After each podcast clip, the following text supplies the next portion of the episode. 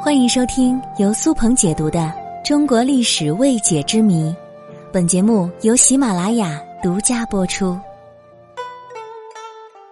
公元一三六八年，朱元璋在南京称帝，国号大明。公元一六四四年，李自成攻入北京，崇祯皇帝在眉山自缢，大明王朝自此灭亡。本集我们要讲述的主人公，便是在明朝灭亡之后流落民间，令清朝初期三位皇帝都非常头疼不已的朱三太子。崇祯十七年（公元一六四四年三月），李自成攻入北京，崇祯皇帝自缢身亡。崇祯帝一共有七个皇子。此时还在世的只有太子朱慈朗、定王朱慈炯和永王朱慈照，他们分别藏匿于公卿贵戚家中，之后被李自成俘虏。但是在李自成兵败山海关西归途中，便将这三个皇子放生，让他们自谋生路。于是三个皇子各自离散。走上了不同的道路。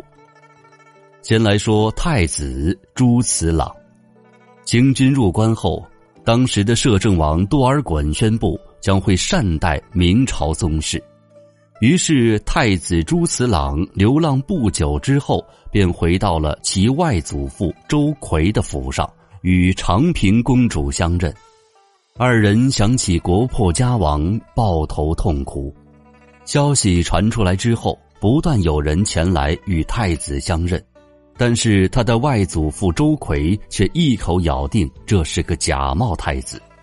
可是太子最终还是被下狱，不久之后便和所有与他相认的人一同处斩。太子死后，根据“父死子继，兄终弟及”的立储原则。此时，三皇子定王朱慈炯应该是太子，但是此时他已经下落不明，因此在民间就有了“朱三太子”的称谓，并且流传开来。为了反清复明，不知道多少明朝的忠心耿耿大臣想要找到朱三太子的下落，但是却一直没有人找到他的踪迹。直到公元一六七九年，崇祯三皇子朱慈炯被清朝廷捕获。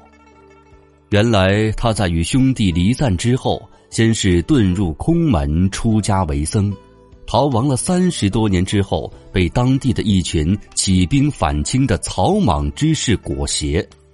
得知消息的康熙随即派大军讨伐，将他抓获，押抵京师之后。清朝廷以假冒前朝皇子谋反作乱的罪名，将朱慈炯处死。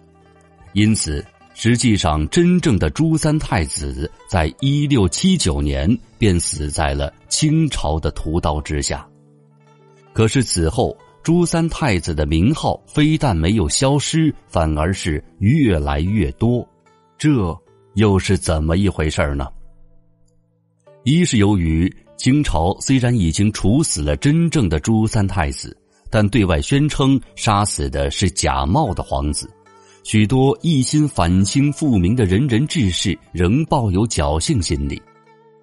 第二点是，崇祯皇帝还有一个儿子流落民间，不知下落，就是永王朱慈照。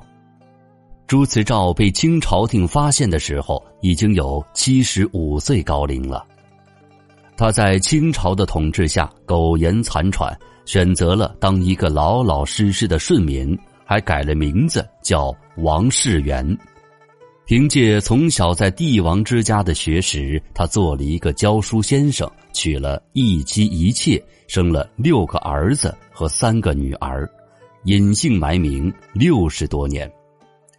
本来他可以安享晚年，保住崇祯的最后一点血脉。可惜的是，他仍然还念念不忘大明王朝。他后来改的名字王世元，倒过来念便是袁世王。他给自己的孩子取名也是严格按照朱元璋定下的祖制，最后一个字为带有土字旁的怪僻字。这个举动很快引起了当地官员的注意，终于在他七十五岁的时候被抓获进京审判。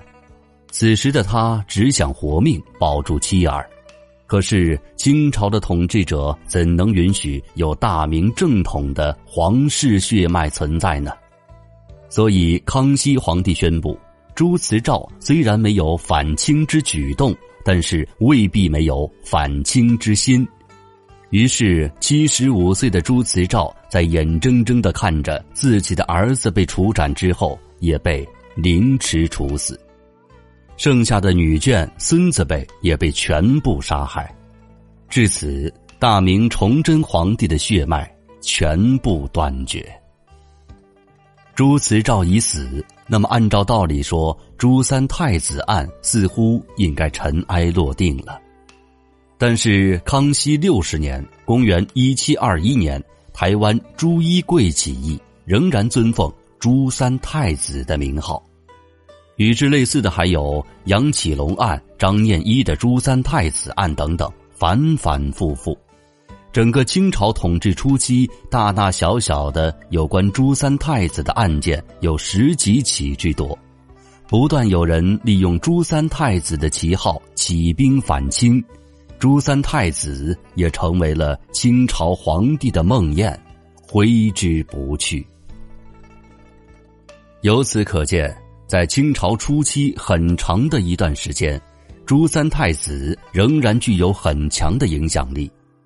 虽然明王朝的统治已经覆灭，但许多汉人仍然憎恶满清政权，留恋明朝的统治，因此反清复明运动也是屡禁不绝。朱三太子案就是反清复明运动的缩影。其实。朱三太子到底是谁，并不重要，重要的是朱三太子这个名号就是反清复明的大旗，同时朱三太子也成为了一枚政治上的棋子罢了。